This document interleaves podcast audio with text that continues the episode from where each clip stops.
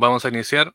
Comenzamos este espacio de conversación aquí en Nitos de la Historia. Ustedes lo ven, está con nosotros el profesor, historiador, Premio Nacional de Historia, además, 2016, Julio Pinto Vallejos. Aquí le agradecemos el tiempo y, por supuesto, este espacio para conversar. ¿Cómo está, profesor? Bienvenido. Muchas gracias, gracias por la invitación. Eh, bueno, comencemos. De hecho, hemos tenido a otros historiadores acá y obviamente es un placer tener eh, a un Premio Nacional de Historia además en este instante que nuestro país vive procesos sociales bien importantes. Eh, y me gustaría saber cómo es el acercamiento de usted como profesor a el tema de la historia, cómo llega finalmente a estudiar historia, a ir al, extranjero, porque estuve en la Universidad de Yale también historia, ¿cómo es esa conexión? ¿Cómo descubre o, seguía ese, ese camino? Bueno, eh, el gusto por la historia fue desde siempre, desde tengo recuerdos más o menos. Eh, y por dos razones un poco divergentes, si tú quieres. Eh, por un lado, porque la historia sirve para conocer eh, lo diferente, otros tiempos, otros pueblos, otras culturas. Es como viajar, pero tanto en el tiempo como en el espacio, y ver otras formas en que las comunidades humanas se han desenvuelto en, en sus vidas colectivas. Pero al mismo tiempo, la historia sirve para conocerse mejor uno mismo, eh, su propio pueblo, su propia sociedad, su propio país, eh, y por tanto entender un poco mejor las cosas que nos están ocurriendo hoy. Entonces hay esa, esa dialéctica, ¿no? Eh, la historia te sirve para lo diferente, pero para lo propio también, para conocer mejor las identidades colectivas, por qué estamos donde estamos que, ha ocurrido en circunstancias similares en, otras épocas y cómo eh, se han resuelto algunas contradicciones. Entonces es un instrumento muy útil. Eh, y por eso a mí siempre me, me fascinó, nunca pensé en, en hacer otra cosa. Estudió en el extranjero usted, profesor, en la Universidad de Yale. ¿Cómo fue estudiar en Estados Unidos y también em, en su paso por, por eh, hacer o finalmente ser profesor acá en Chile? ¿Hay una diferencia muy grande finalmente entre lo que se estudia y lo que se trabaja a nivel internacional con los chilenos? Siempre hay, hay muchos que dicen que, un, un abismo eh, finalmente la diferencia entre el extranjero y Chile. A ver, fue una situación bien circunstancial, porque yo entré a la universidad del año 74, eh, que no era el año más propicio para estudiar historia aquí en Chile. Eh, un semestre en la Universidad Católica y la verdad es que me, me desmotivé un poco porque estaba todo muy restringido, muy reprimido, eh, muy censurado. Y, y, por contactos personales, un, un amigo me entusiasmó para postular unas becas que se ofrecían en ese momento eh, y que casi no tenían postulantes porque no era muy común que uno fuera a hacer estudios de pregrado eh, a Estados Unidos. Y, en, la, situación anímica que estaba yo en ese momento me pareció que podía ser bueno eh, salir un poco de, la, de, esta cosa tan encerrada en que estaba, postular la beca y me la gané. Eh, cosa que tampoco yo pensé que iba a resultar. fue todo muy como, como imprevisto y, no planificado. Y me fui. Eh, fue, fue, una experiencia bien, bien importante para mí porque, eh, bueno, estuve en una institución muy, muy grande, con, con mucha excelencia académica, con grandes profesoras y profesores. Entonces tuve una formación, yo diría, de, lujo, eh, privilegiada. Eh, condiciones materiales, además materiales me refiero a eh, las instalaciones, las bibliotecas, todas las, dependencias que uno necesita para, para, hacer un estudio universitario. Pero además creo que me sirvió, yo era, era bien, bien chico, tenía 18 años en ese momento. Ahora se veo a mi estudiante de 18 años, me pregunto cómo yo eh, tuve la patudez de, dar un paso así, pero lo atribuyo, digamos, a las circunstancias que se vivían en ese tiempo en Chile, que era como muy asfixiante. Eh, pero yo nunca pensé quedarme allá. O sea, siempre mi, horizonte fue volver. Como yo no, no había sido exiliado, no tenía prohibición de volver. Y, pensaba que mi lugar era, era acá. Entonces, ese pedido que yo estuve allá lo vi como, como una etapa de, preparación y de, y de acumulación de, de, saberes y de herramientas para ponerla al servicio de eh, donde yo pertenecía, que era acá, y fue una pertenencia que se me, se me incrementó, o sea, tanto afuera como que la, la, urgencia de volver se me, se me, hizo mucho más, más viva. Eh, pero lo que te decía es que tuve, alejarse de Chile me permitió tener una perspectiva un poco más amplia de, de las cosas. Eh, nosotros aquí somos muy insulares, ¿no? muy, que nos creemos que somos únicos, distintos a todo el mundo, excepcionales. ¿no? Y, la verdad es que no, es tan así. Como lo que yo estudié allá no fue historia de Chile, porque no existe ese ramo en, la Universidad de Yale, y lo que hice fue estudiar historia de América Latina, que fue para mí un descubrimiento. O sea, me di cuenta que había mucho que, no, nos unía, teníamos muchas cosas en común, problemas, pero también logros, cultura, en fin. Y entonces eh, esa, ese aprendizaje de, la continentalidad de, nuestra historia nacional es algo que yo creo que aquí en Chile habría sido mucho más difícil de, adquirir, sobre todo en esos, años. Y a mi regreso me sirvió mucho porque me permitió contextualizar los procesos chilenos en un marco un poco más amplio eh, y, desprovincializar un poco la, historia de Chile. Eh, así que en ese sentido fue, fue una experiencia muy, muy útil, muy válida. Bueno, hablemos de, del trabajo historiográfico. Eh, hay harto material, sobre todo con el tema de eh, lo que ha realizado este profesor en cuanto a los trabajadores, en cuanto a, sobre todo los trabajadores en el norte. Eh, ¿Cree usted que finalmente son una base sólida la, la, historia de los trabajadores en el norte para conformar estos primeros sindicatos, Luis Emilio Recabarren, todo lo que generó el norte en nuestro país en cuanto a la historia del desarrollo de los proyectos sociales en el siglo XX? ¿Está relacionado directamente eso o hay otros grupos que también intervienen ahí? Bueno, yo, yo me formé en una etapa en que, el marxismo tenía mucho más fuerza que hoy en que la clase obrera era la, la constructora de la historia. ¿no? Eh, y esa, esa, visión eh, parecía tener eh, un correlato muy concreto en el caso chileno durante el siglo XX, porque efectivamente nuestro país eh, albergó un movimiento obrero muy, muy fuerte, que se acompañó también de, de, un, de, una experiencia política de izquierda muy fuerte, superior incluso a otros países de América Latina, y que finalmente desembocó en una experiencia de intento de construcción del socialismo eh, a través de, un fenómeno de apoyo masivo a nivel social y popular. Entonces, la propia historia de Chile, de alguna manera, a mí me, indujo a, focalizarme en esa experiencia, en ese proceso, porque me parecía que, aquí había ocurrido algo muy potente, digamos, eh, cuyo protagonista había sido justamente la clase obrera.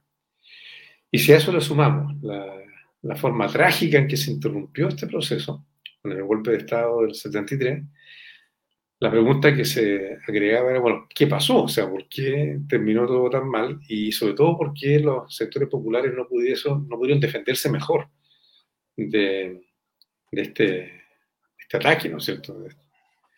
Eh, y de esta derrota. Entonces también había una, una evaluación de mi parte y de quienes éramos parte de la misma generación. O sea, yo te hablo de quienes eventualmente eh, dimos forma a lo que se llamó la nueva historia social, que todos nos hacíamos más o menos la, las mismas preguntas. Eh, un proceso que parecía tan bien encaminado, de repente se desfonda y con, con, con resultados trágicos eh, y, y muy dolorosos que no se terminan de resolver hasta el día de hoy en muchos casos. Entonces, eh, ¿dónde estaba la explicación de eso? Y la conclusión a la que llegamos, este grupo que formamos la, la nueva historia social, es que en parte la derrota tenía que ver con un conocimiento eh, insuficiente de nuestra propia historia popular, de que algo había que, no habíamos visto eh, o que nuestros eh, antecesores en el oficio historiográfico no habían visto y que, que podría servir para dar cuenta tanto de los éxitos como de los fracasos. Y por eso, en mi caso personal, me, me volqué hacia, hacia la historia del Norte Grande y de las comunidades mineras, porque me parecía que ahí había estado uno de los primeros núcleos de, este movimiento obrero y de esta izquierda política que habían terminado eh, con Allende en la moneda. Eh, y dediqué, mi tesis de doctorado fue sobre ese tema, eh, y yo diría, unos 20, 25 años de mi vida, pero después he, incursionado por otros lados también. Pero esa fue la matriz, digamos, de ahí se, se inició mi carrera historiográfica y ahí se, por así decirlo, mis primeras armas como, como, historiador. Claro, y de hecho ahí está, como decíamos, este, esta mirada que hace usted, profesor, hacia Luis Emilio Recabar, esta figura que también em, en este caminar, ¿cómo lo descubrió? ¿Es, finalmente el héroe de los trabajadores, esta figura mítica, o este ser humano que finalmente encuentra ciertas conexiones para em, trabajar en su tiempo, como dicen algunos? ¿Quién era eh, Recabar finalmente? ¿Cuál es la figura que uno podría destacar? Bueno, los héroes siempre son seres humanos, no son seres eh, extraterrestres o alienígenas que descienden sobre la Tierra. Eh, siempre hay un ser humano, hay una vida humana detrás de cualquier eh, protagonismo y cualquier heroicidad. Partamos por ahí. Ahora, cuando uno estudia la historia del salitre o de los inicios del movimiento obrero chileno o de los inicios de la izquierda chilena, es imposible no encontrarse con Recabar. Es decir, está ahí en cada rincón y en cada paso y en cada asamblea y, en la formación de todos los grandes referentes de, este movimiento obrero en su etapa formativa. Le hace Federación Obrera de Chile, le hace Partido Obrero Socialista, le hace Partido Comunista de Chile. Siempre está ahí, recabar. Y está ahí en posiciones de liderazgo, de construcción, de, inspiración, de, de, un movimiento que adquirió mucha masividad y que se proyectó eh, hacia, el resto del siglo con, con mucha fuerza. Yo siempre digo que, que Recabar inició un proceso que terminó con Salvador Allende en la moneda. O sea, esa es el, la magnitud de, del papel que le tocó desempeñar en la historia. Entonces siempre me llamó la atención por eso, porque era una figura emblemática, ¿no? consular, pero es un trabajador, digamos, ¿no? a diferencia de otros movimientos obreros donde los liderazgos vienen a veces de fuera, sea de otros países o de otras clases sociales, eh, Recabarren era un liderazgo que se incuba dentro de la propia clase obrera. Era tipógrafo, un obrero más ilustrado, ¿no eh, muy inquieto intelectualmente, con muchas capacidades organizativas y políticas, pero al fin y al cabo un obrero, o sea, una persona que en una época en que era muy difícil eh, romper las barreras de clase en Chile, donde la movilidad social era casi inexistente, él tuvo la capacidad eh, de convertirse en lo que se convirtió y en ganarse el apoyo y la confianza eh, y la fe, digamos, de, muchas personas como él, cientos, miles, decenas de miles finalmente. Entonces era una, figura muy atractiva. Eh, y si bien al principio yo siempre privilegié más, las actorías colectivas que las individuales, siempre estaba esa, ese bichito, ¿no? De, bueno, ¿quién era Recabarren finalmente como persona y cómo llega a ser lo que fue? Y eso fue lo que me impulsó a, incursionar en, por única vez hasta aquí, en una biografía histórica, eh, para conocer al personaje, por un lado, en su fortaleza y su utilidad, que las tenía como, como todos las tenemos, ¿no? Eh, en sus defectos y en sus virtudes, pero también como representante y conductor de un movimiento que fue colectivo eh, y, que, que, se proyectó mucho más allá de su persona como individuo, pero también de los grupos más pequeños que lo acompañaban al comienzo.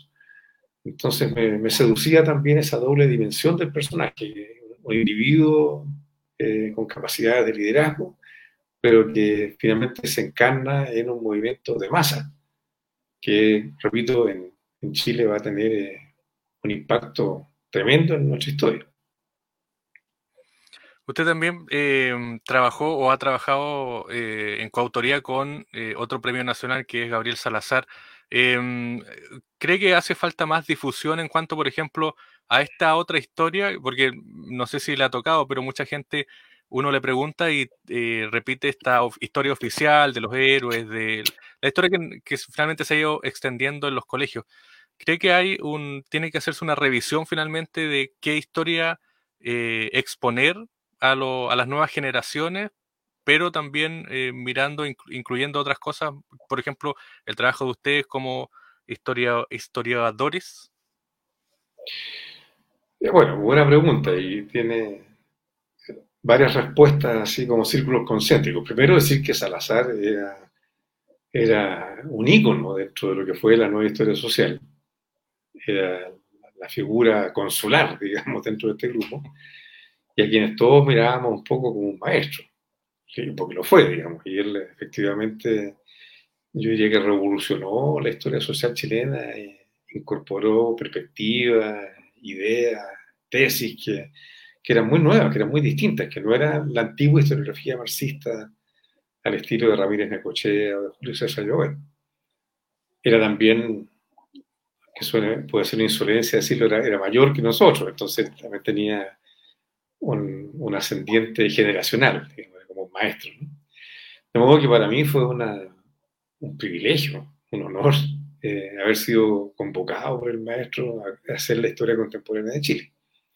Eh, y fue una, una aventura que, se proyectó mucho más, de partida para la cual yo no me sentía muy preparado cuando se me llamó. Estamos hablando casi de desde el momento que se, gestó el proyecto, proyecto casi 30 años atrás. Yo era bastante más joven, digamos, entonces era como meterse en camisa de once varas, pero que finalmente desembocó en un, en un proyecto muy bonito que ha tenido mucho impacto, mucho más de lo que yo imaginé en su momento. Eh, y, que, y que es bastante más conocido de lo que se piensa eh, y de lo que yo preví eh, en lo personal. es uno de los libros de historia que, más ejemplares han vendido en Chile. Y que no es un libro, no es un manual, digamos, no es un libro de fácil lectura. Eh, es un libro de cinco tomos, tiene un cierto nivel de complejidad, sobre todo los tomos que, dirigió el propio Gabriel Salazar. Eh, no es algo que, que, sea como de, consumo masivo necesariamente, y así todo eh, es una colección que ha vendido más de 20.000 ejemplares, lo que para Chile no, es poco, digamos, para un libro de historia de esas características es bastante. No es baradí, pero tampoco nunca se, propuso ser baradí. Eso por, por, un lado. Eh, y, te digo esto y paso a otro, otro plano de la, de la respuesta, eh, porque en el fondo ese libro respondió a una, a una demanda social eh, por, por, ver otros tipos de historia eh, otras miradas, otros ángulos. Eh, y por tanto hubo mucha recepción. Y no fue el único libro que hizo eso, yo podría nombrarte varios más. Eh, Chile actual, anatomía de un mito de Tomás Muriani, un, nombre obvio. Pero también María Angélica Illanes, Combate por la Historia. María Angélica Illanes, que entre paréntesis es una de las grandes deudas que tiene el Premio Nacional de Historia en Chile. Es otra de, la, de las eh, estandartes de la nueva historia social que, que, no ha recibido el reconocimiento que se merece. Y este año se está candidateando por fin y esperamos que, que ojalá eh, reciba el reconocimiento que, que, se le ha mezquinado hasta este momento. Entonces, hay, una serie de, libros que empiezan a, aparecer tanto dentro de la nueva historia social como en otros ámbitos, lo que se llama la nueva historia política, la nueva historia cultural, que responden a esta necesidad y a este deseo de romper con las visiones más convencionales de la historia. Eh, y que se suele pensar que, no han tenido mucho impacto, pero yo lo que he percibido es que sí lo han tenido. De hecho, muchos de estos autores que yo te y autoras eh, aparecen en los manuales de la enseñanza media. Eh, en los manuales de la enseñanza media hay trabajos de lectura con citas de la historia contemporánea de Chile, sin ir más lejos, y de otras. Eh, muchos de los actuales profesoras y profesores de historia han sido discípulos de, las y los integrantes de esta escuela. Y son finalmente la historia que se enseña en la sala de clase depende menos de los programas oficiales del ministerio que de lo que hace él o la docente en la sala de clase. Eh, por lo tanto, hay una especie como de imagen residual de que la historia sigue siendo Bernardo Higgins, Arturo Prat, ¿no es cierto? Y, la guerra del Pacífico y combate naval de Iquique. Eh, pero la verdad es que no es tan así. Y, gran parte de esta efervescencia eh, que se ha notado en la, juventud desde el año 2000 para acá, eh, se ha alimentado de, de estas nuevas visiones de la historia. El propio presidente Gabriel Boric ha dicho más de una vez que él fue un lector de eh, estudios de la nueva historia social y de la nueva historia política. Y bueno, y ahí está, está donde está. Entonces yo soy más optimista respecto de, la capacidad de irradiación que ha tenido esta, esta propuesta. Bueno, hay personas que por razones ideológicas o políticas o lo que tú quieras, nunca les va a gustar esta mirada de la historia. Así como a nosotros no nos gustaba la mirada tradicional. ¿eh? La historia es un campo de, discusión y de debate. Y siempre van a haber miradas y perspectivas distintas.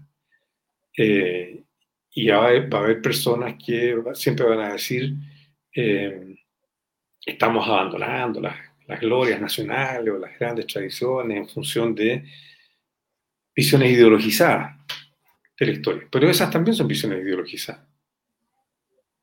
Pero, para cerrar la respuesta, si no hubiese habido esa receptividad social a estas nuevas formas de entender la historia, algo como el manifiesto de historiadores no habría tenido la repercusión que tuvo. Estamos hablando de un escrito que, que ya cumplió, va a cumplir casi el cuarto de siglo, 25 años, y que ha tenido también tremenda difusión, que también se lee en los colegios, en las universidades, en los grupos de discusión territoriales, en fin. Eh, creo que, ha habido mucho más heterodoxia de lo que se suele pensar. Claro, quizás los medios también eh, generan una mirada que no responde a lo que usted bien decía ocurre. A veces los medios masivos en general parece que rescataran una historia mucho más clásica de la que está circulando, no sé si masivamente, pero está circulando dentro de, del país. No sé si tiene esa, se genera esa contradicción también con estos medios masivos versus lo que sucede con la ciudadanía.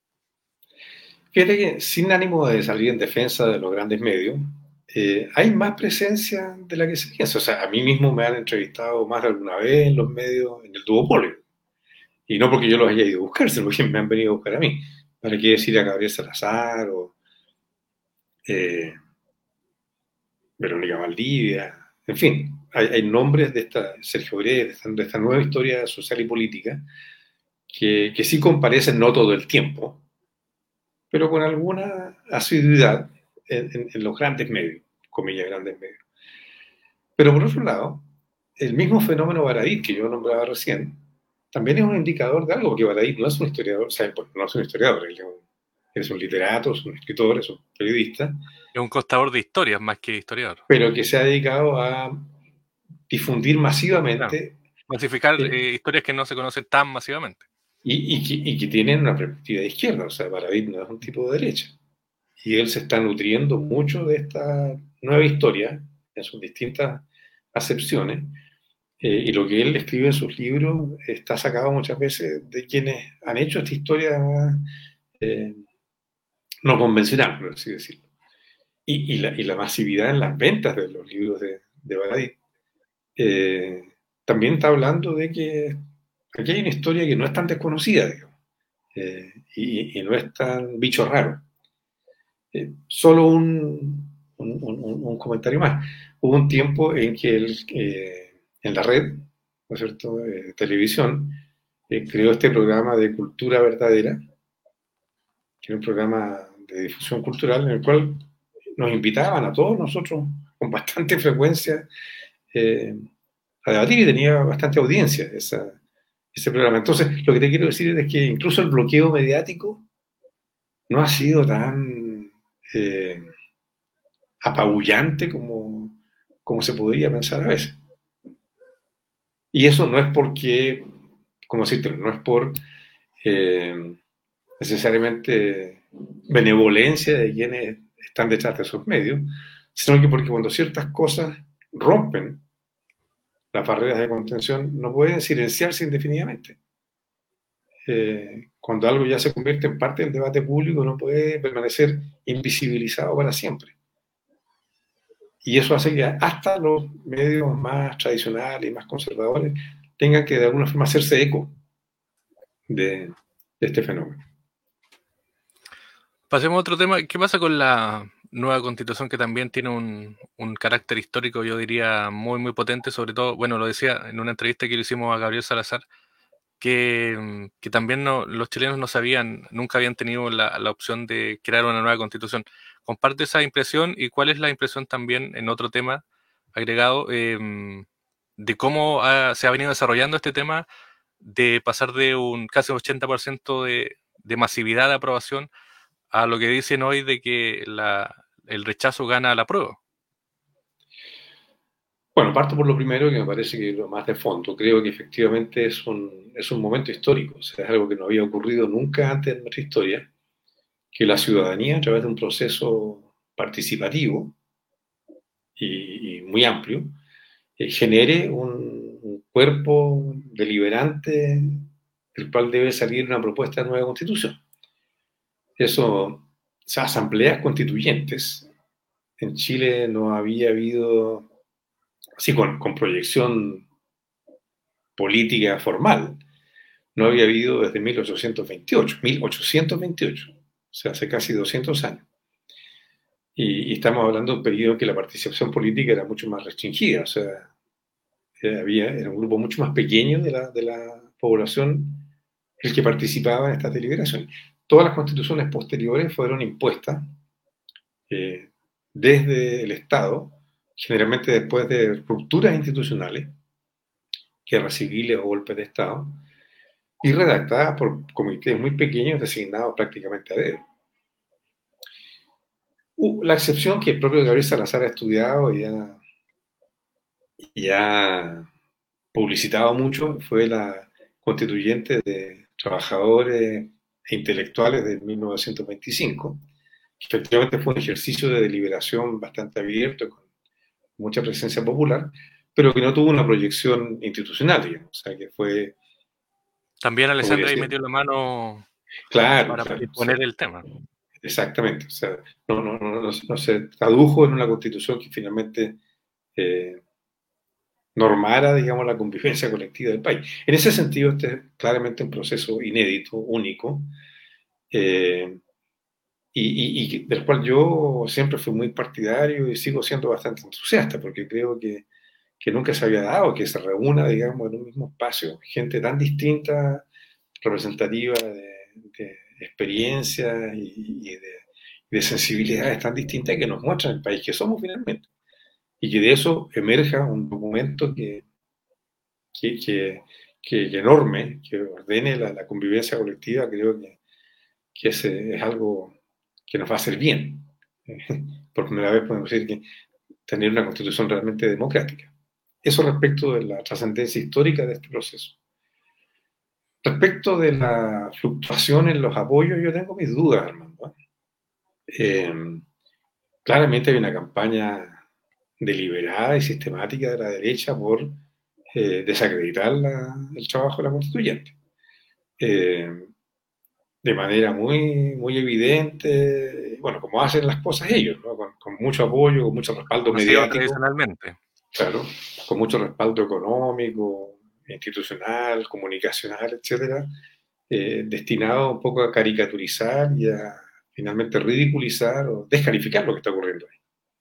Pero si uno va a mirar y, ve la cantidad de artículos que se han aprobado con más de los dos tercios, que por lo demás fue un quórum que la misma derecha impuso en su momento, estamos hablando de que esta gente que está ahí en la convención y, que recoge el sentir de ese 80% que tú dices, que apoyó en su momento el proceso, eh, no es tan descabellado lo que están, lo que están haciendo.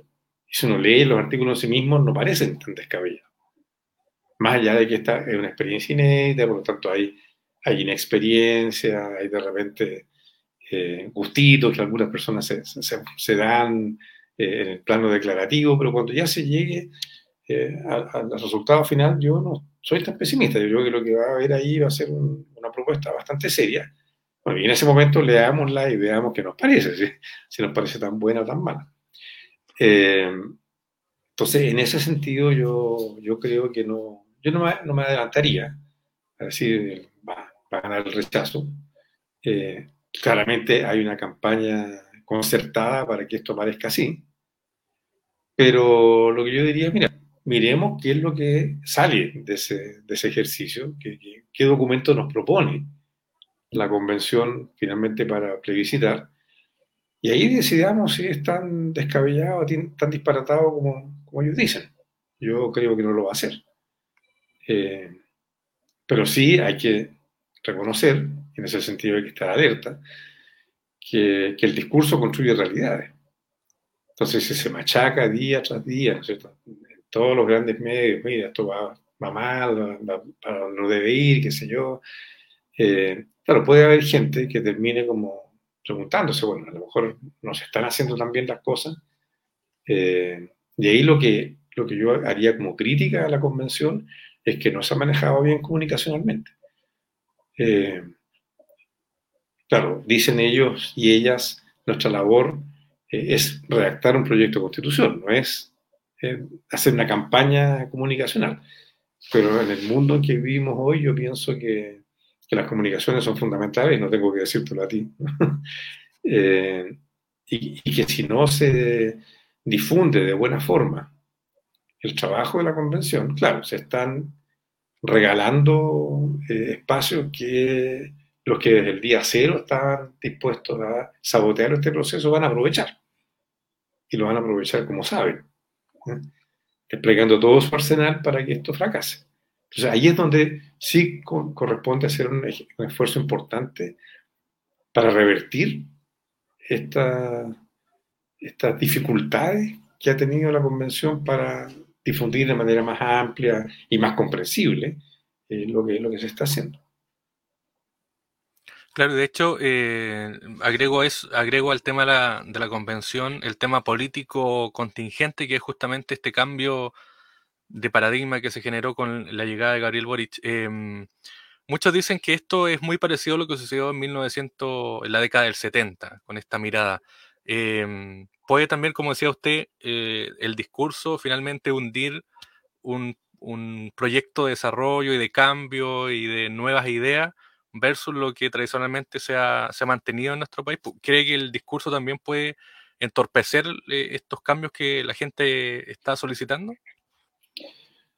cada vez que las clases dirigentes sienten amenazados sus intereses, eh, despliegan más o menos los mismos fantasmas. El comunismo. Y, no hay que ir muy lejos hacia atrás para eh, eso. O sea, en la última elección presidencial, el discurso de la candidatura de Cast fue eh, el comunismo versus la patria.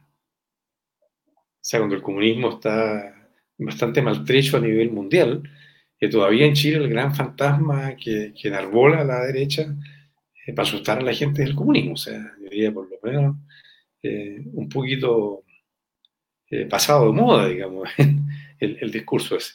Pero también lo vimos antes, lo vimos en el plebiscito de 1988. el gobierno dictatorial y la campaña del sí, el espantapájaros que movieron, ¿no es cierto?, para asustar a la gente, para volver la UP, la nueva UP. Y, y, cómo se llama, y las colas, y los desórdenes callejeros y el odio y el comunismo finalmente. Y lo que se ve más insólito desde la perspectiva actual, en la campaña de la BIN contra Lagos, el año 2000, también salió el, mismo argumento. O sea, Lagos era la vuelta de la UP a la moneda. Lagos era Allende. ¿de, qué, estamos hablando? Eh, entonces sí, hay, hay un, como una reiteración en una suerte de campaña del terror que aflora cada vez que, repito, eh, las clases dirigentes sienten que su interés o su poder eh, enfrenta una amenaza más o menos seria. Dicho eso, habría que decir que esta amenaza, comillas, el gobierno de, de apruebo de dignidad, en fin, eh, no es tan seria como lo fue la Unidad Popular, pero la Unidad Popular lo que se proponía era terminar con el capitalismo y reemplazarlo por el socialismo. Eh, el gobierno de Gabriel Boric, yo, creo que con bastante realismo, ¿eh? nunca se ha planteado eso, porque dice, bueno, no podemos seguir en un capitalismo tan salvaje como el que hemos vivido en las últimas décadas y tenemos que tratar de instalar con más fuerza los derechos sociales, protecciones eh, a los sectores más, más, desvalidos de la sociedad, esta noción del Estado como no, no como un aparato, ¿no es cierto?, de dominación eh, o de administración de, un país, sino que como efectivamente el ente que encarna eh, los intereses de la comunidad nacional en su conjunto. E, eso es lo que está planteando el programa de, de de dignidad. Eh, no es la abolición del capitalismo y la implantación del socialismo. Y en ese sentido, entonces, la amenaza no es tan seria como lo fue la del 70. Y así todo, los fantasmas que, que se invocan y que se, se conjuran son los mismos. Eh, eso es lo que te podría responder.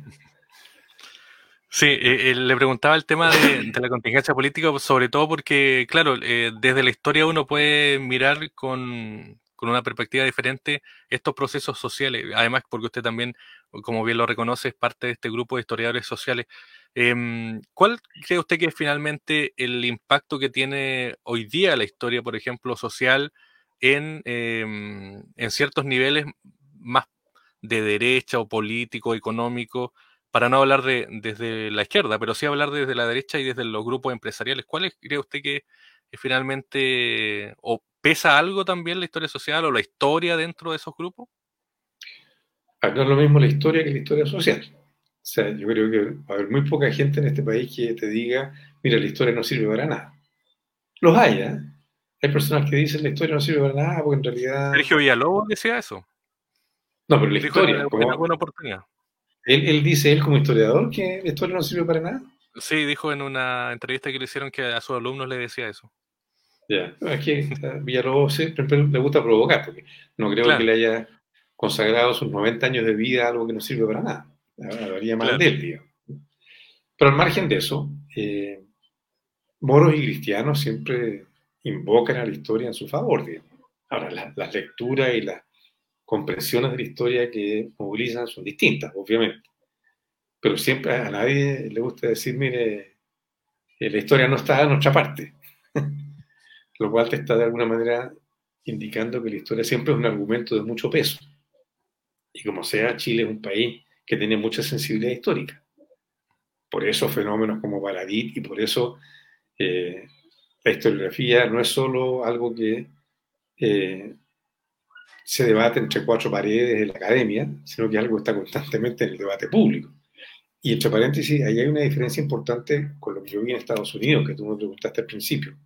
Estados Unidos, la historiografía en general es, un, es una materia que se debate al interior de la academia, pero que no tiene mucha repercusión hacia la, discusión pública. Aquí no, aquí la historiografía siempre está en el debate público. Y, si a nosotros nos, invitan, nos llaman, o si tú mismo nos estás entrevistando aquí, no es por nuestra simpatía, nuestro carisma personal, digamos, es porque se piensa que la historia es un, recurso de sentido eh, que tiene un, atractivo y un alcance mucho más amplio que el de los puros especialistas. Eh, ahora, aterrizando más específicamente tu pregunta, claro, la historia social que es una propuesta de izquierda. No es algo que, que al empresariado o a la derecha política le guste mucho. Eh, más todo lo contrario, y lo dicen. La juventud actual está sobre ideologizada y se ha volcado a la violencia. Eh, en parte por responsabilidad de los historiadores que le han metido en la cabeza, ¿no es cierto?, eh, estas, nociones de, la soberanía social, de los derechos ilimitados y la garantía y todo eso. Entonces se ve como parte de este peligro que hay que conjurar. Eh, entonces, no la desconocen, yo creo que la conocen muy bien, más aún de lo que uno se imagina, que hay, hay miradas muy atentas y enfocadas sobre lo que se está haciendo, pero claramente no la comparten ni, la van a avalar públicamente, no van a decir, mire, esta es la verdadera historia de Chile. Al contrario, lo que dicen siempre es, se ha tergiversado nuestra historia. Y a propósito de otra pregunta que me hacías tú hace un rato, eh, ha sido, como algunos dicen, mire, se sigue enseñando en los colegios la misma historia tradicional, qué sé yo. Lo que la derecha dice, oye, nuestras eh, instituciones educacionales están infiltradas y contaminadas por estas nuevas visiones historiográficas que lo que han hecho es eh, tergiversar nuestra historia y mostrar una historia que no existe y convencer a los jóvenes que, esa es la verdadera historia cuando claramente no lo es. Y eso lo estoy parafraseando, lo dicen así textualmente. ¿no? Sí, muchos, eh, hay, algunos columnistas que dicen que son profesores ideologizados que enseñan en aula y la historia no tradicional. Eso te demuestra que sí ha tenido un impacto eh, más allá, digamos, de, de los confines de la academia, porque si algo no tuviese ningún, no revistiese ningún peligro, ninguna amenaza, déjenlos que hablen. Hablen todo lo que quieran y escriban todo lo que quieran si se leen entre ellos mismos nomás. Pero precisamente porque se han roto esa barrera y porque se instalado este debate, es que se empieza a percibir como una amenaza que hay que de alguna forma frenar o conjurar. Profesor, nos queda poco tiempo por último. Em, ¿Cómo tomó este premio nacional? O finalmente expliquémosle a la gente, ¿cuál es el, impacto? Bueno, me imagino también en la figuración y todo el reconocimiento de ser premio nacional, pero en la práctica, ¿cuáles son, primero, cómo lo eligen? Eh, ¿Hay algún rédito económico o algún rédito eh, en cuanto a la academia, otras cosas? ¿Cómo se genera eso? Porque, bueno, hay que decir también que no son muchos los premios nacionales que se, que se eligen, creo que se eligen cada dos años también. Bueno, parto por lo primero, en aras de la transparencia, sí hay un rédito económico. El Premio Nacional eh, te entrega un, premio en dinero en el momento mismo en que te lo adjudican, que no es poco, y luego te da una pensión de por vida. Eh, de hecho, yo me acabo de jubilar y, pude hacerlo gracias a que tengo esta pensión. Claro. si, tuviese que, que jubilar con mi puro fondos de AFP no, no habría podido. Entonces hay, un, incentivo material por usar el lenguaje marxista. Eh, ¿Cómo se elige? Bueno, hay un, jurado compuesto por cinco personas que está establecido por la ley que crea los premios nacionales. ¿eh? Eh, esas cinco personas son el ministro o ministra de Educación, vigente en el momento en que se otorga el premio, eh, el rector o rectora de la Universidad de Chile, que está ahí también por derecho propio, por ser la Universidad de Chile, la más antigua del país, etc. Eh, el anterior premio nacional, que se va rotando obviamente, o sea, a mí me tocó ser una vez y ya no me tocó más, eh, un representante del Consejo de Rectores y un representante de la Academia Chilena de la Historia. Esas son las cinco personas que votan y que son finalmente las que deciden a quién se lo otorga el premio. Eh, hay candidaturas formales que son presentadas generalmente por las instituciones en las cuales trabajan los candidatos o las candidatas. Eh, las universidades. A mí me presentó a los USACH en su momento. Eh, y otras universidades se pliegan a veces algunas candidaturas o no se pliegan. también lo, las y los colegas también se pliegan, firman cartas de adhesión, en. Y, entonces quien, promueve la candidatura envía los antecedentes de la persona que se está candidateando a este jurado. Todo esto se administra desde el Ministerio de Educación. Entonces, cuando ya llega el momento de tomar la decisión, eh, el ministerio le envía los antecedentes de, todas y todos los candidatos a los cinco integrantes del jurado.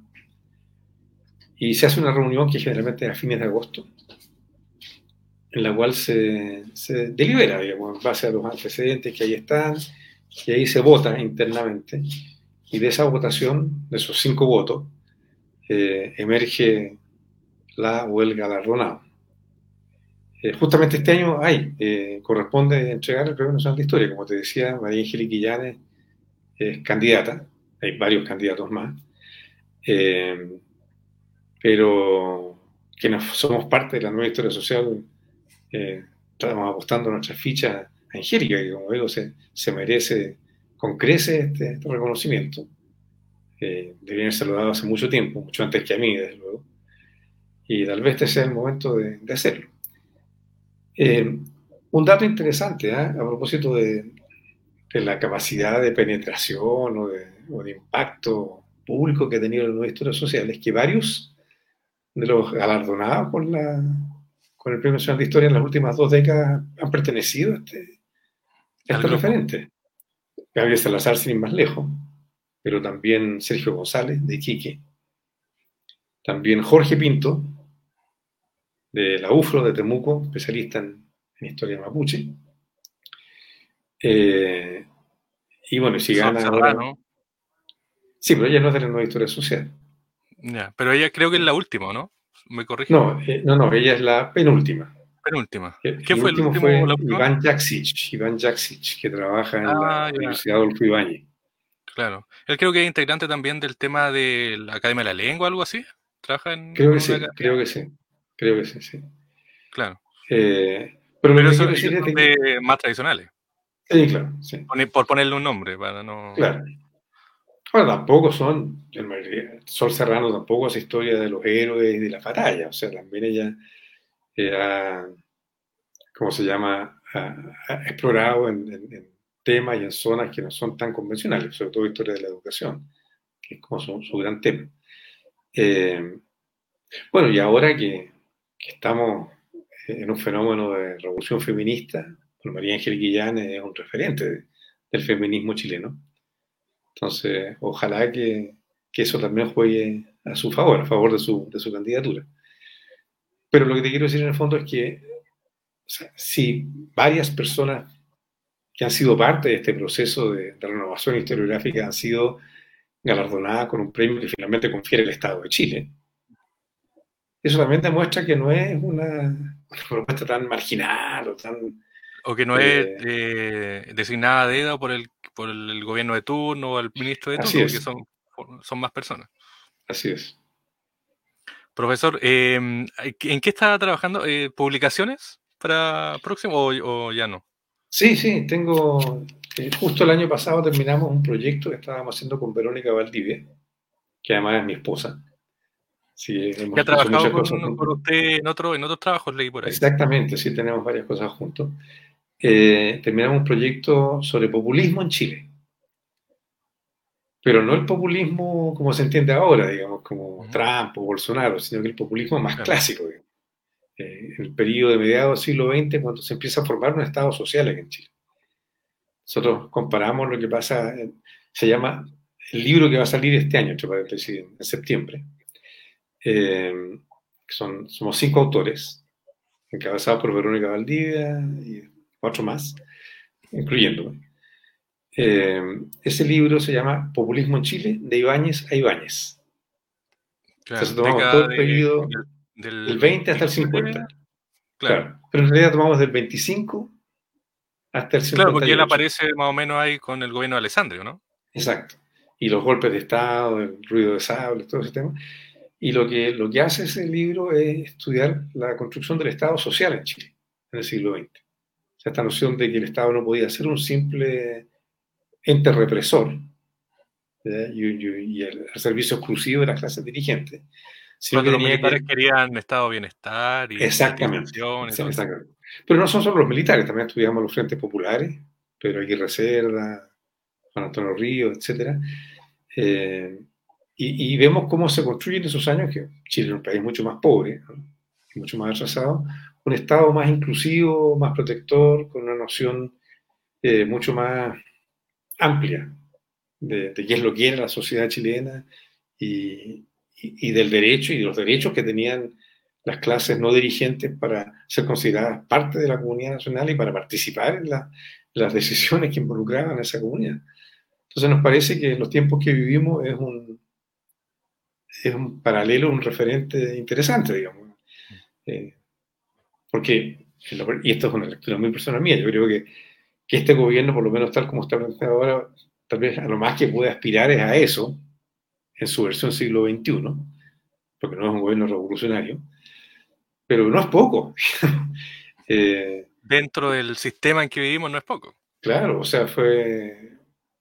Me acuerdo una vez que invité a Gabriel Salazar a una clase mía de pregrado, y él inició su intervención diciendo, mire, yo me formé en un periodo y en un país en el cual el Estado, eh, a mí me lo dio todo. Yo venía de una familia pobre, de clase trabajadora, y yo pude educarme hasta la universidad, sacar tres títulos y llegar a ser lo que fui gracias a que había un Estado protector que le permitía a un niño pobre como yo, como Salazar, llegar donde yo llegué. Y eso se, se perdió con el golpe de Estado del 73. Hoy es mercado versus, no sé. Eh, individuo. Claro. Entonces, eh, por eso nos parece, como te digo, este, este libro se va a llamar así, Populismo en Chile. Eh, puede ser un, punto de comparación interesante para, para ver lo que es posible hacer y lo que no es posible hacer hoy. Y la historia finalmente, el sentido que tiene es que puede alimentar la contingencia ¿no? las decisiones que se están tomando ahora. Por eso lo hicimos. Claro, y lo otro también, mirar desde la perspectiva del tiempo, si es que están tan equivocados o están en lo correcto, o si se pudo hacer más, como dicen algunos por ahí. Claro, podría, siempre puede hacerse más. Pero este es un fenómeno, Armando, perdona que te, dé un poco la lata, pero lo, voy a hacer no, corto. No, profesor, por favor. Esto es algo que ocurre en toda América Latina en esos años. Y en Argentina está Perón, y en Brasil está Getulio Vargas, y en México está la Revolución Mexicana, y Lázaro Cárdenas porque el capitalismo vive una, crisis tremenda eh, en los años 20, 30 del siglo XX. Y entonces como que algo, algo había que hacer para que todo no se desfondara. Entonces también parte del mensaje de este libro es, mire, lo que está pasando en Chile no es exclusivo de Chile, está pasando en todo el continente y, por razones muy, concretas, muy, muy, muy, contundentes.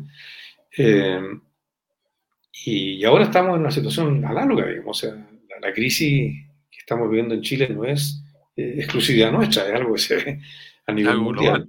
Claro. Y, y, dentro de las circunstancias, claro, lo que se hizo en esos años no fue la utopía, no fue el socialismo, como a lo mejor lo hubiésemos querido mucho, pero fue algo. Fue, fue probar que había que hacer algo distinto también. Claro.